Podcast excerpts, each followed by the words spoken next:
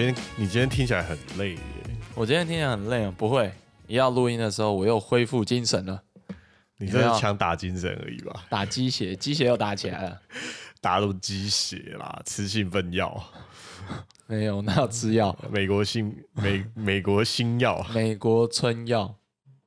没有，不是要人家说要吃什么 Adderall，然后呢就会那个集中力加强。可是那不会让你精神变好啊？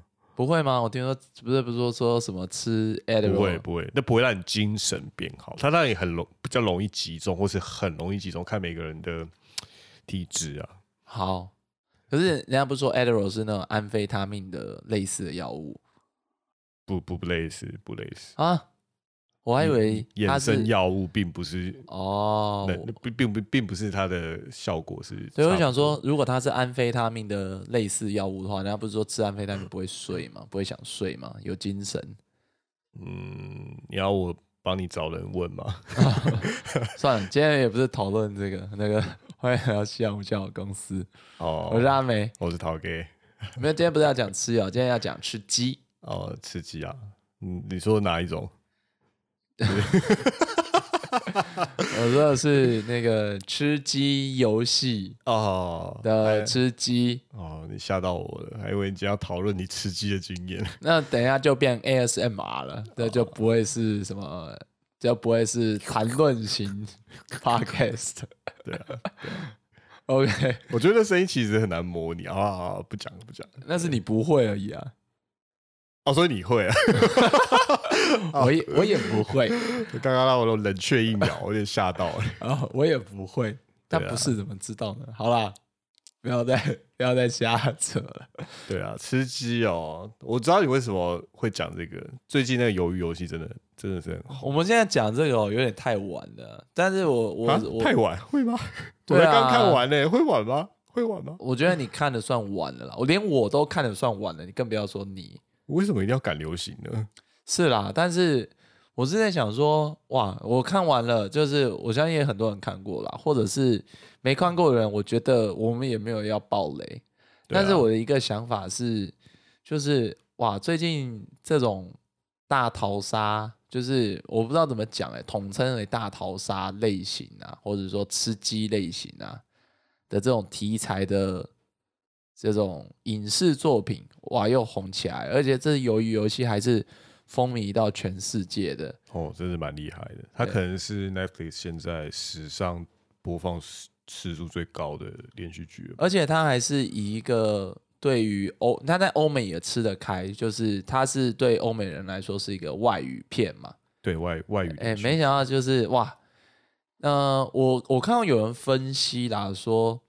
虽然说《鱿鱼游戏》是韩国片，但它其实的内容题材简化了不少，就是韩国当地的一些，就是你要说是当地文化特色嘛。它看起来其实很世界感啊。对啊，它的游戏是简单好理解的。对，然后它它的城市或是它里面人物的行动，并没有因为他是韩国人有什么特色，其实就是住在大都市里面人会做的事情。哎，甚至说它的一些游戏内，呃，应该说它的拍摄内容啊，哦，呃，不要就简单讲嘛，那个简单暴力血腥啊，大家都看的就是哦哟哦哟这样抽一下抽一下。对啊，然后一方面会被他这种。用游戏来进行竞争，然后失败的代价是死亡的这种很简单的逻辑，就是你很容易被吸引了，很正常。呃，简单讲就是重口味啦，口味是稍重一点，然后大家就是会被这种东西吸引吗？没，我觉得重口味的地方，你是指血腥吗？我算是啦，我觉得还好诶，因为血腥作为重口味。然后来来吸引人的点，其实，在影视界大家已经麻痹了吧？所以还是在于说，它游戏过程的这种代价是以人命来来计算。简单的游戏，但是代价用人命来换取，其实是一个让人家比较容易，就是代入感比较重的一个状况。对啊，对啊，对对，我觉得是啦。呃，我讲的比较夸张，这可能唤起我们基因深处的那种我们祖先在做的。弱肉强食的那一面，没错，对哦，因为因为你想想，现在我们都活在法治社会里面。好了，我觉得有人会反对，不过 我我我我我大部分我觉得已开发国家都是法治社会嘛。嗯，活在这种就是法律的保护之下，大部分人也不太会就是逾越法律去侵害别人嘛。尤其是就是你伤害别人这件事，在法律里面是重罪。啊，我我我想起了，就是虽然我不记得原文啦，但我记得那个康德说过，哦，就是那个哲学的哲学家康德啦。对对对，我知道 啊，但有人不知道，我讲一下，我们也也不知道卖弄什么啦。他有讲过，就是一个概念，就是如果说是以原始人类的自然状况下啦，其实是会保持一个战争的一个状态，就是例如说部落之间的一个冲突啦。对啊，或者人跟人之间要掠夺资源，其实是会在一个彼此斗争的情形。没错，对。那反而他认为，其实人呃进入社会的一个和平状态，其实是正是因为人他用了理性思考，所以才想要达成的一个比较和相对和谐的一个状态。对，大家都是用理性自我规范。可是限制自己的走到现在，其实我觉得大家就是活在现代社会，其实多多少少还是会感受到那种，例如说我们最简单就是每天上班当社畜，然后诶，为什么我才每一个月才赚个这个几万块钱，有的人他妈是几十万块在那边花天酒地，你还是会有一种被压迫，然后有一种弱肉强食的感觉啦。就是例如说你可能被客人欺负啊，被你的老板就是搞啊之类的。这种呃阶级斗争，好了，我不能说阶级斗争，我是说，在 就是这种以好像你以付出就有回报的这种呃社会结构来说，有些人应该说相对多人都会觉得不公平。你会常常看到，就是为什么有些人好像付出的并不太多，可他拿到的却非常的多，这种心态比较一比较之下就会跑出来，哈，就是会觉得不公平嘛，嗯。对，那这种作品里面常常也会看到，就是所谓的参赛者都是社会底层的人嘛，他他自然要把它规范成这种样子，因为，嗯，这种有趣的是，因为这些人会有急迫，他们要在这游戏里面获胜，参与游戏的理由，绝对是因为出自他们没办法在社会上立足了，他们有一个非常急迫的理由，嗯，他们要去赢那个游戏。通常这种游戏就是设定这种作品里面，他要有一个人留下来，或是不可能不止一个人，可是他至少要通过层层的比赛啊、挑战啊、关卡，然后会有一群可能会有一群获胜者，他们要获胜的理由只是为了要在他们原始原原本的现实社会里面可以继续活着。你看，你要是把一群就是呃可能年收非常高的。抓起来，然后强迫参加这个游戏，那就会变成夺魂剧，对不对？哦，那会变成另外一种 故事，那会变成虐杀片，有没有？就是你在迫害一群无辜的人的感觉。哎呦，因为他们没有一定要玩这个游戏的理由，他只是有可能被抢。他会变另外一个形式啦，对夺魂剧。但有的人会，也是有人蛮喜欢这种骗子啦。对，因为会有一种报复快感，对不对？你要看到你老板阶级的人都被他们要强迫拿枪，然后对杀的话，你可能会。觉得蛮爽的，看这群猪头要互相残杀，这样。哎呦，你们这群资本主义的猪，这样。但是，但是这种作品都就是应该说，好，例如说我们现在看鱿鱼游戏啊，或者是像那个大逃杀，其实，其实我看鱿鱼游戏最早就是想起的就是大逃杀，对，大逃杀这个应该是二十年前那个小说跟电影，二十一年前，二十一年前，对，哦，很久嘞，它是。一部日本片，我觉得应该很多人现在都不知道了。他在我们高中的时候出的吧？国中哦，国中啊，国中啊。我告诉你，我看，我想起来，我第一次看这部片在哪里？你知道吗？我是在光华商场买的这部 VCD。哦，我还 跟你借的啊！我记得我看是你看完，就是我还说，哎，那好看吗？我跟你借。对，我觉得那版权应该是正版的啦，很奇妙的版权。我觉得是盗版，是吗？因为他那个他那个是有公司的哎，可是，在我们那个时候啊，就是以前就是看片的时候，就是那些日剧电影，对，你想一想哦，以前不是有一堆日剧，你在光华商都买得到，那才没有版权的。好，这扯远了。我只是我那时候买的当下，我找一个最近就可以放 VCD 看的地方。很多人应该不知道 VCD 是什么吧。我知道你去哪看了，我想起来了，你去那个 我去台北市立图书馆的总图，就是总管啊，在大安区那边。我只记得你好像说你放的时候，好像旁边还看到什么东西，因为因为他那边有一个电影阅览室，你可以就是现在好像还是有，现在还是有啊我不，我就有就是有印象，就是我去的时候，就是有。就是例如说那种叔叔阿伯啊，对对对对他们可能就是在那边就是打发时间，借电影可以在那边边看，，然后它那机器就是你可以自己把那个光碟片放进去嘛，对，然后我就当下我还是要借一片，有没有？可是我放的时候，我是拿出我自己的大逃杀放进去。旁我以对啊，我那时候我跟你讲，就是好像有路过那种就是中年的阿伯吧，然后他看到那个画，他可能就是瞥到我的画面，他有吓一跳。你是那你那时候是放什么画面？他那一幕，那时候应该是头断掉喷血的画面吧，哈然，后刚好被卡掉前，就是那个血往上冲的那一瞬间，阿北就有一种奇怪，为什么里面的高中生头会头会没有了这样子？就是因为那一幕我记得是呃，里面有一个女性角色，她色诱好几个男同学，然后在水边就是。呃，她好像要他们转过去，因为她说她想要先洗澡，啊，对，然后他的他那时候拿到的武器好像是镰刀还是还是园艺剪之类的，然后就把他们头剪断这样，哎呦，趁他们回头的时候，然后旁边阿北看到这个就是干三小，对他可能图书馆会可以看这种片我？还记得那天我穿制服，然后想说怎么会有一个小弟弟在看这种很明显就是十八禁的片嘛？啊，对啊，好，讲到好大逃杀，它其实是一个设定蛮也是蛮天才的一部片嘛。它一个原原始设定就是呃，那是一个未来的日本，对不对？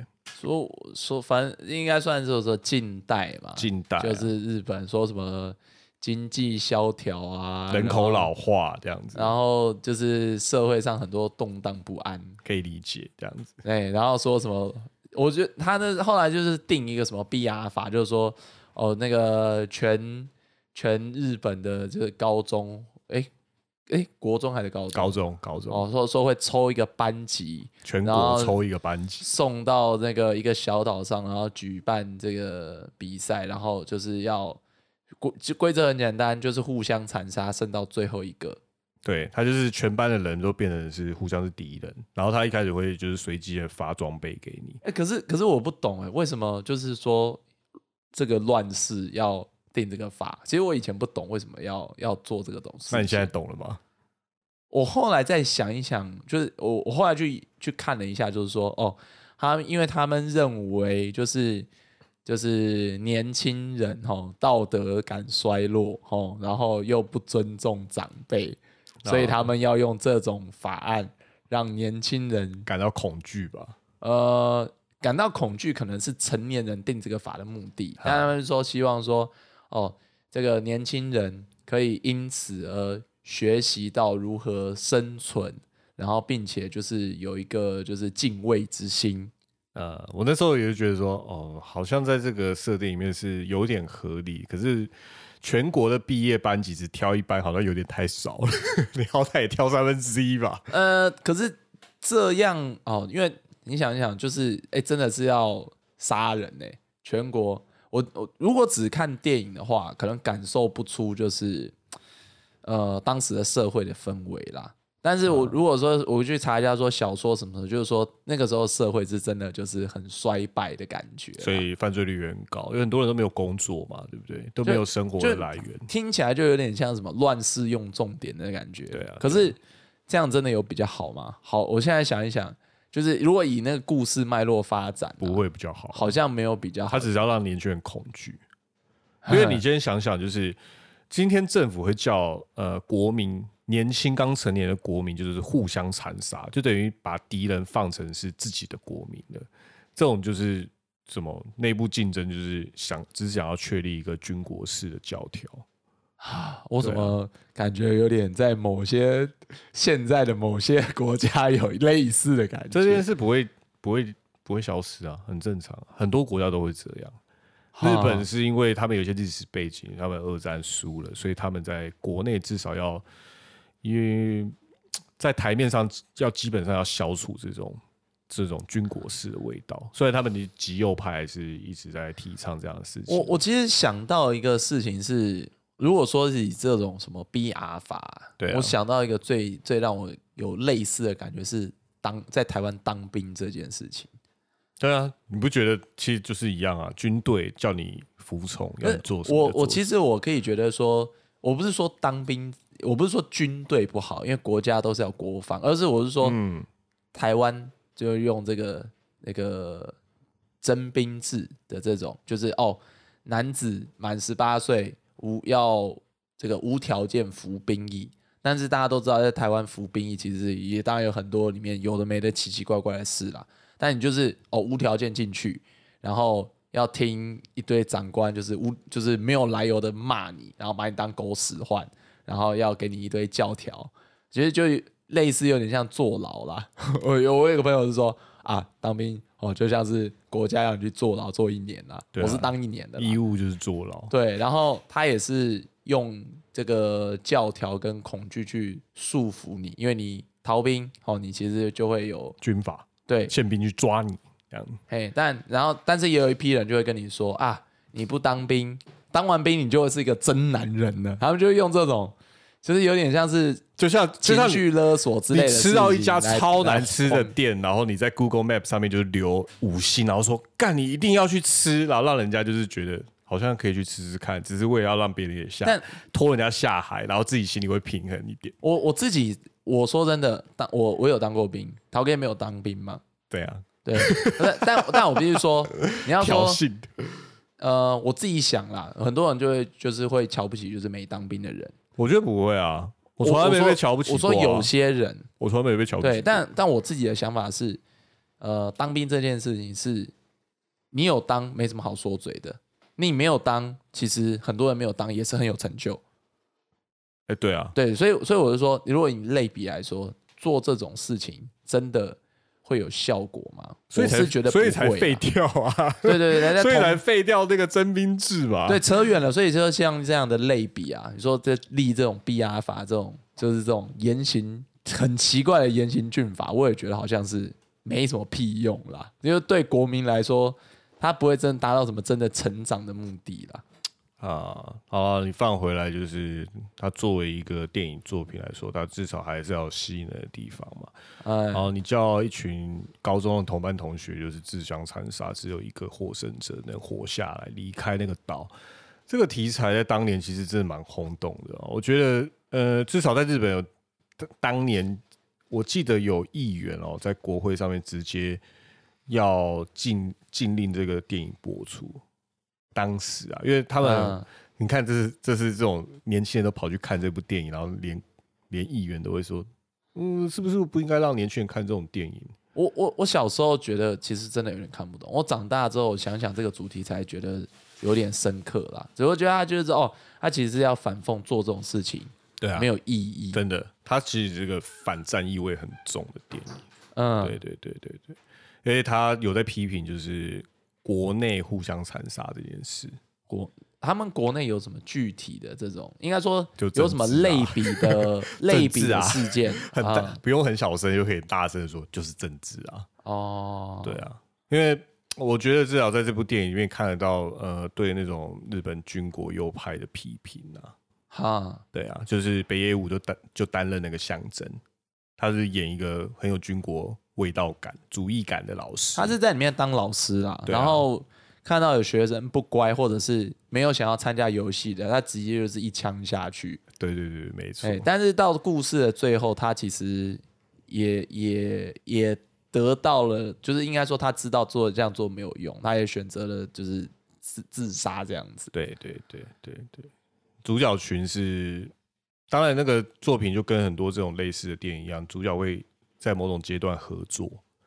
然后《大逃杀》这部电影真的好的地方就是在于说，主角团最后没没有团灭，然后还有还还逃亡了，成功的逃逃离了这个游戏，对不对？嗯，我我在想这类作品，它其实都是说哦，它有一个游戏规则设定在那边，对，游戏规则。哦，就是哦要活到最后一，只能活下最后一个人。但是这个故事他给了一个算是好结局，就是以这个故事的主角，他提供了一个就是破解游戏体制外的一个做法，让他绕过去，就是 OK，证明这个事情是就是主角有一个比较光明的未来啦。对对对，他们反正设定也是，他们每个人脖子上都有一个项圈会爆炸。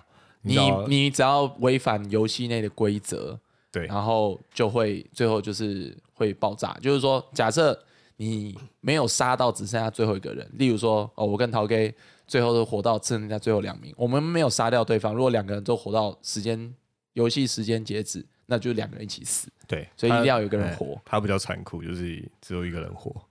但以以这个二十几年前的故事来说的话，他给了一个结局，就是主角群就是破解掉游戏，然后他们活，就是哎真的活下来了，然后推翻了游戏这个既定的体制，就是他们拆了这个项圈嘛。好，回到嗯别的这种类似的作品哦，这几年其实像。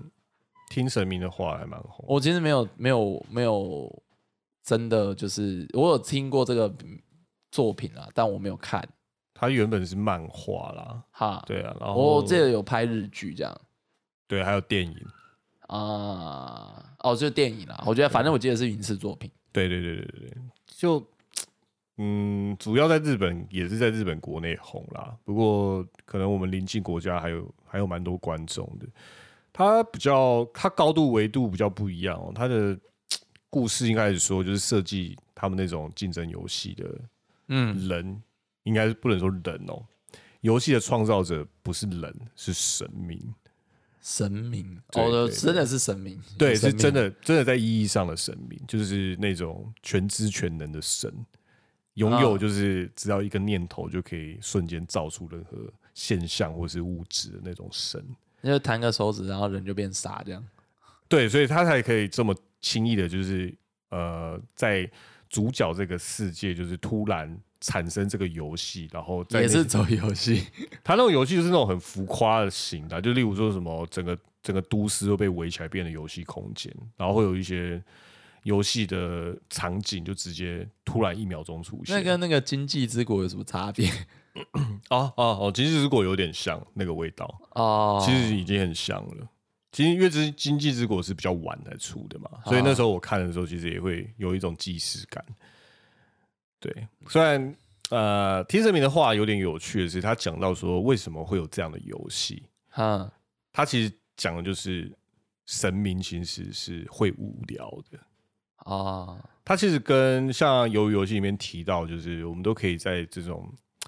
呃，这种作品里面看到，就是这个游戏或这个制度的设计者，通常都是有一个极高权力的人，嗯，呃，或者说你要把它转换成有很多钱的人也可以，因为有钱跟有权这两件事，某种程度可以互通，嗯，那有这样的权利的人，通常因为他们取得任何的物质娱乐都对他们来说丝毫不是问题，太简单，所以久了会无聊。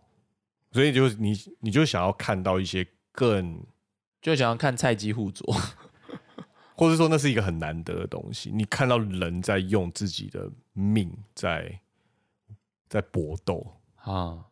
那如果说看鱿鱼游戏来说，的确是看到是说，因为他们的规则是这样设置，嗯，所以他们都拼了命，就是玩这个游戏。对对对，神明听神明的话比较特别是。他直接把这个设计游戏的人，把他把它放到神明上了。嗯，因为通常这样的作品就是没有这种超自然的概念，这通常只是有一个邪恶组织，一群无无聊可是极端有钱的有钱人。嗯，神明会无聊，是因为他在作品里面说到，神明音乐是全知全能的，所以在成为神明的瞬间，就知道自己无所不能，无所不能就没有意外，没有意外就。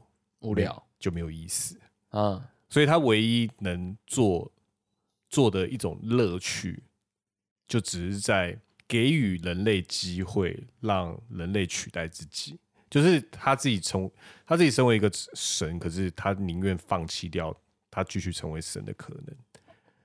因为呃，我不知道这样你们是在这样说，因为他太厉害了，所以他唯一能做出让觉得自己有意思的事，就是。给个机会让自己失败嘛。对，让自己消失，让自己不再是神。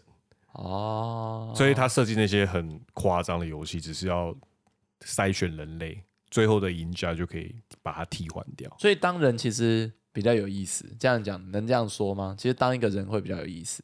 在他的框架里是这样，然后当人，可是当人就是就是会被神明玩弄。那么在他的框架之下，我觉得在现实社会好像也是啊。你要说真的是说讨论什么神明的感受啊，我们根本就不可能理解的、啊，这不可能啊！对啊，但是如果假设是这样的话，我们其实人也是就是干，搞不好真的神就是在玩弄我们的命运啊。他觉得这样很有趣，看人生百态这样子。有一种说法，哈，对啊，我我不知道，我觉得嗯，神明应该也不会没没有没有那么大的心思我是去看了一下游游戏，它背景声音说那个作者他是看了就是像作品，像刚刚我们讲那个大逃杀嘛啊，Battle Royale 跟那个呃赌博末世录。要听神明的话，我不知道还有没有看呢、但我觉得也就是看光看这个游戏架构啊，跟赌博末世录啊，我觉得就有点他把这几个要素就是混杂的。蛮整理的蛮蛮刚合好蛮对对整理到一个均衡点，然后又有一个比较好的一个资本跟是就是做出了这样一个作品，那全世界都喜欢。对它成本真的是挺高的哦，也是卡斯啊、场景啊，真的都是找专家、找适合的人。我不过我想还是在于说这种题材类型是真的是有点不知道，你像你刚刚讲的大逃杀，哦，要听神明的话，然后想到这几年还有那个经济之国，就是这种题材真的是有点玩不腻啊。玩不腻，人天性，我觉得被这种东西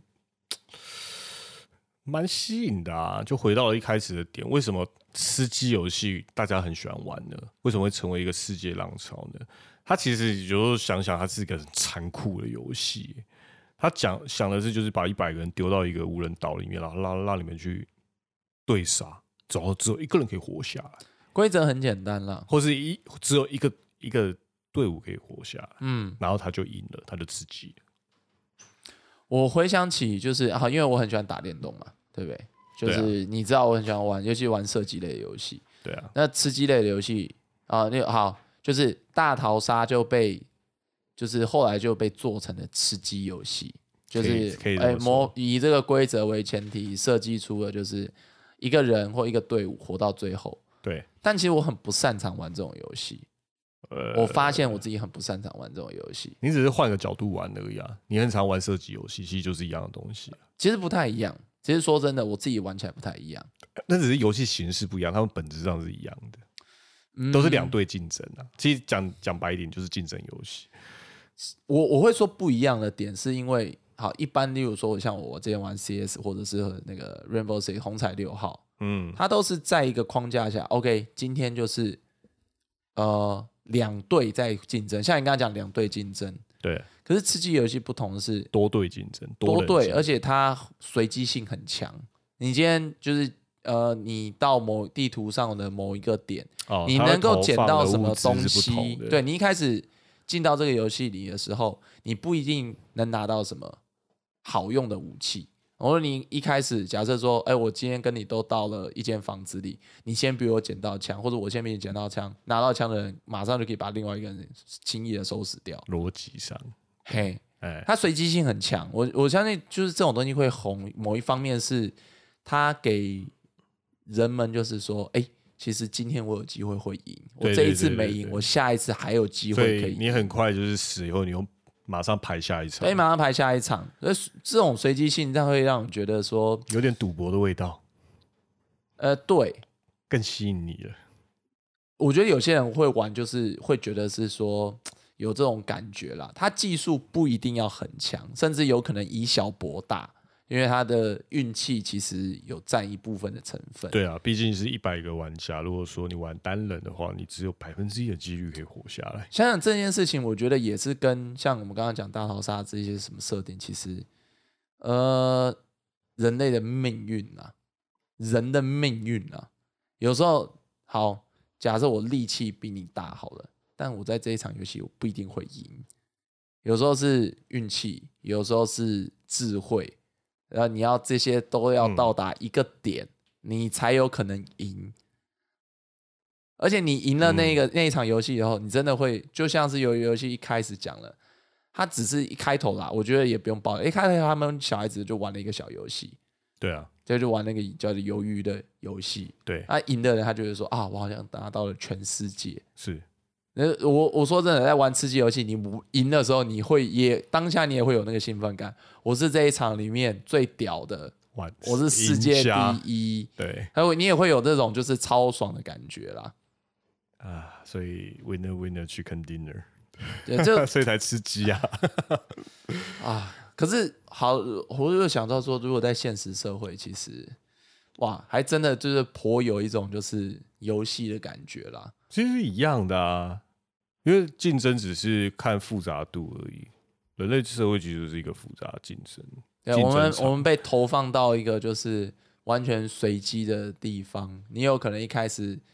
拿到一个哎还还不错的开局，或者是你也可能就是一开始一穷二白，然后你在这边一开始就是印度人或中国人，收刮相当的高。对对对对对，就是投胎嘛，假如说哎 手抽轮，对不对？人生转蛋，人生转蛋。对，你要拿到这好，像我们上次讲人生，哎，你拿到好的，哎，赢面大，但是。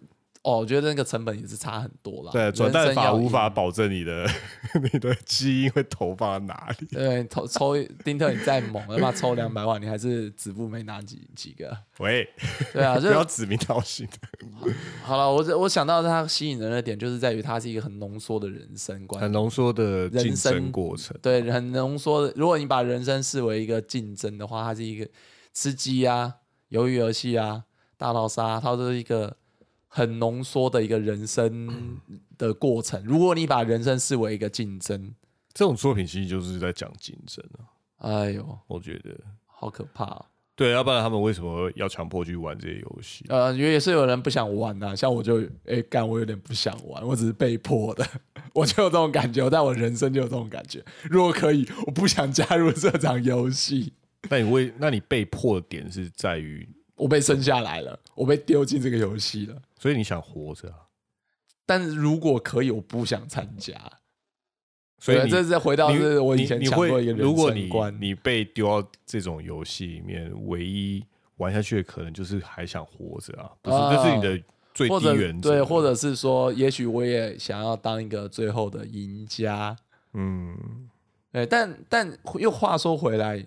就是好，又讲的就是说我刚刚对于游戏的一个见解，就是我我比较擅长玩这种 OK，我很明确知道规则的游戏，例如说呃 CS，把对方打败就赢了，或者是说就是它有一个既定的规则，既定的一个计时，就是 OK，两队就在地图的两方，它是一个类似球赛的那种公平的一个定时的一个竞争。啊，呃，随机性比较少。那因为我我我发觉我自己有时候不是那么容易变通啦，所以我会发觉是我有时候会必须跟着规则。可是，比如说像吃鸡游戏，或者是说像大逃杀类型，它这种充满随机性的，对我来说，我有时候会不在状况内。那讲起来，你为什么会不想玩那那一类型的游戏？因为你不想输。呃，第一个不想输，再来我也不擅长对于。这种随机性，因为对于随机性这种东西，通常站在我身站在我身上，通常啦好处没有那么的多，就是简单讲运气没有那么的好，所以就变成让我对于这种随机性就会相对有点排斥。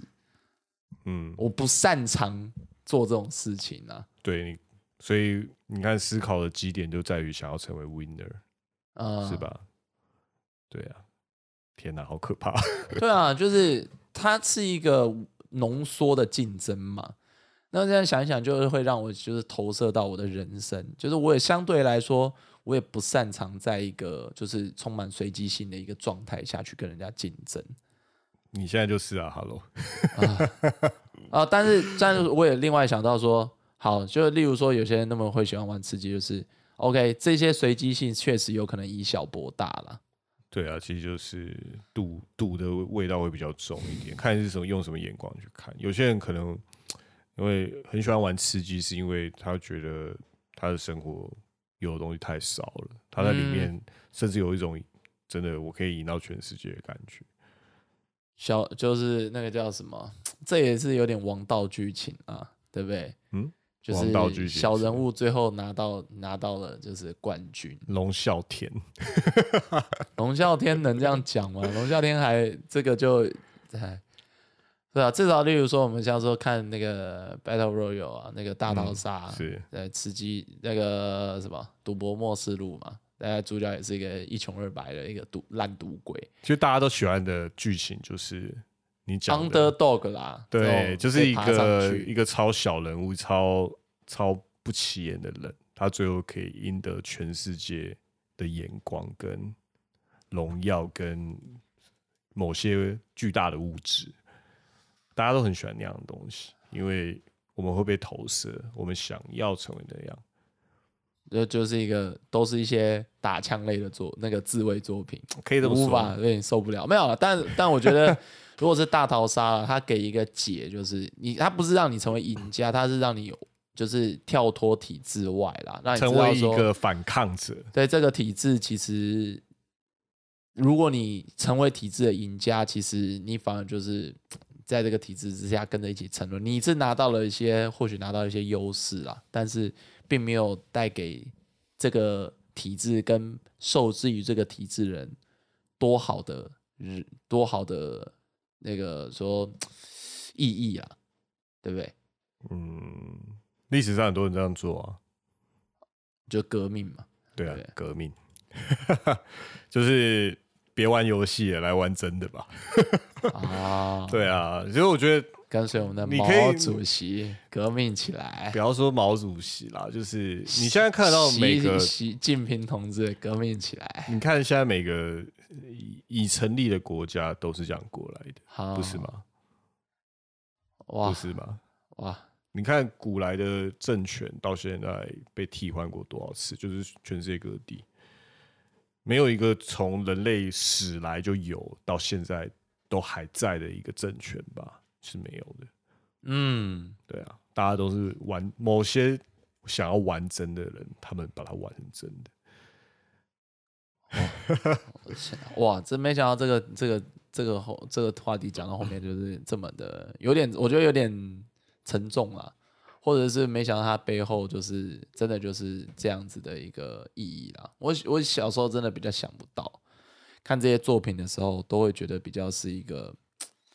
我觉得这跟年纪有时候有关，有时候又无关。嗯，可能真的我因为体会了一些事情啊，体会了就是在这个制度下的无奈，就是哎，你就是得嗯跟着制度去走。嗯，如果你没有多花一些心力，多花一些力气，你很容易就是被制度影响，然后随波逐流。真的要要花很大的心力，你才会想到说，OK，我是不是？要想着对抗这个体制，对抗体制，你说修补体制还比较，我觉得还是一个比较好的想法讲法哈。我觉得大部分你要说民主，它其实是一个弹性比较大的一个政政治制度啊。嗯，对啊，或是说，虽然讲起来有点不知道，一方面觉得资本、资本、资本社会这种结构很烂，可是一方面也会觉得，其实它算是。还提供活络啦。对啊，相对提供一种流动性跟弹性，嗯，对，你总不能搞共产吧？好了，可能我们不知道了，也反正我们看到历史上很多搞共产的，最后都呜呼。但我觉得我也不能说完全类比啦，我觉得他他们就是这些作品都是给一个就是呃概念式的一个象征，哦，一个体制在那边，如果他对人们不一定好的时候。那是不是要打破它啊？所以才能拍下去第二季啊？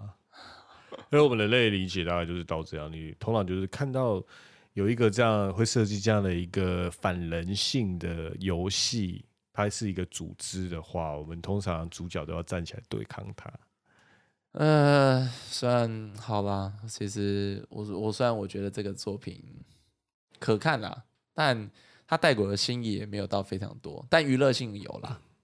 嗯，不错。我是说鱿鱼游戏啊，前面刚刚这几个作品，我觉得大家都可以去看一看，我觉得都会有一种就是，哎呦，就是哦，这些好像怎么都有这种似曾相识的感觉。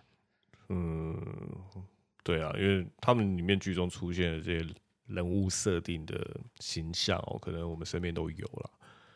对啊，就是啊混帮派的啊，爱赌博的啊，然后爱喝酒的啊，然后身体生重病的啊，然后跨国的逃亡者。哎、不过 哎、我们可能身边也有吧，没有从北韩的那个脱北者啊，对我们这边说不定也有几个，就是不知道，就是对啊，就是非法拘留的，你可能也会碰过。对，嗯，这样的身份其实在我们身边也蛮多的。嗯，好吧，可能就尽可能就是多给大多给他们，如果自有余力的话，多给一点帮助吧。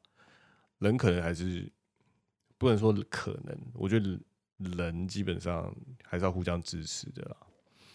对啊，不然、不然他们嗯来就消失了，就是被去参加一个游戏，然后我们就觉得，哎、他怎么不见了？这样，嗯，我觉得这个相反就是做这种相反的啦，就是又回到之前讲的，就是死亡搁浅，它就是一个反，就是类似这种竞争主题的一个反面的一个象征。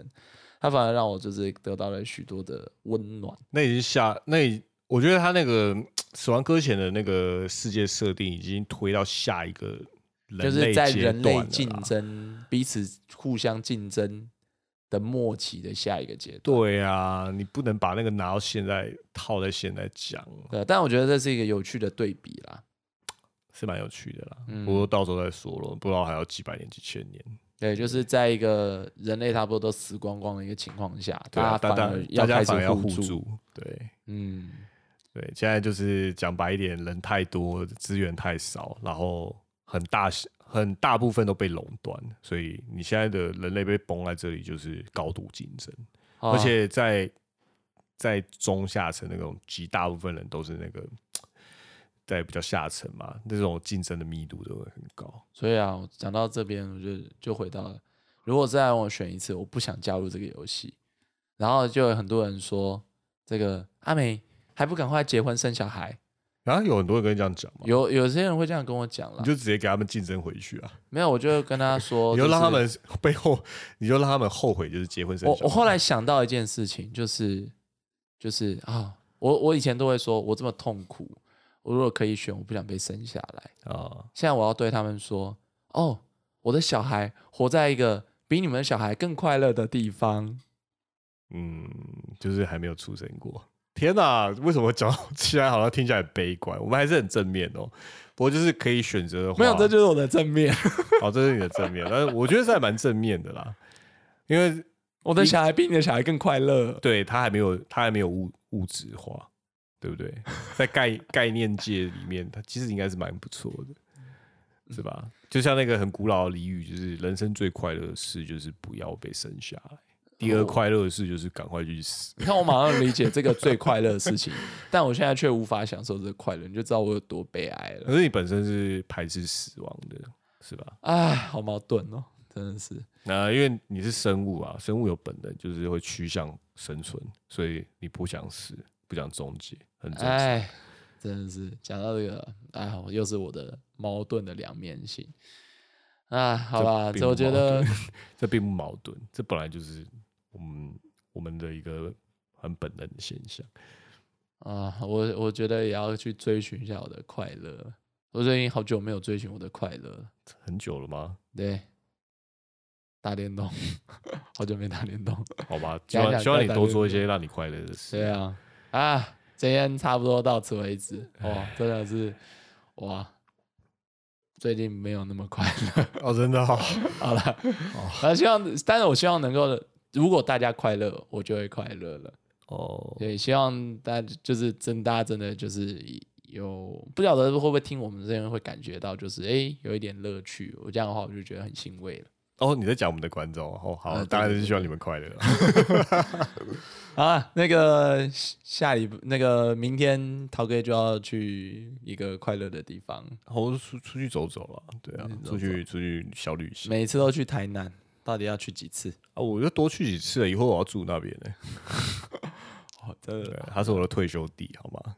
哦哦，果然是台南啊啊！哦，等一下，我们现在有住台南公司，今天到此为止哦，大家下周再见。啊好，你赶快去去那个去准备行李。然后就收行李啦，好，拜拜。拜拜。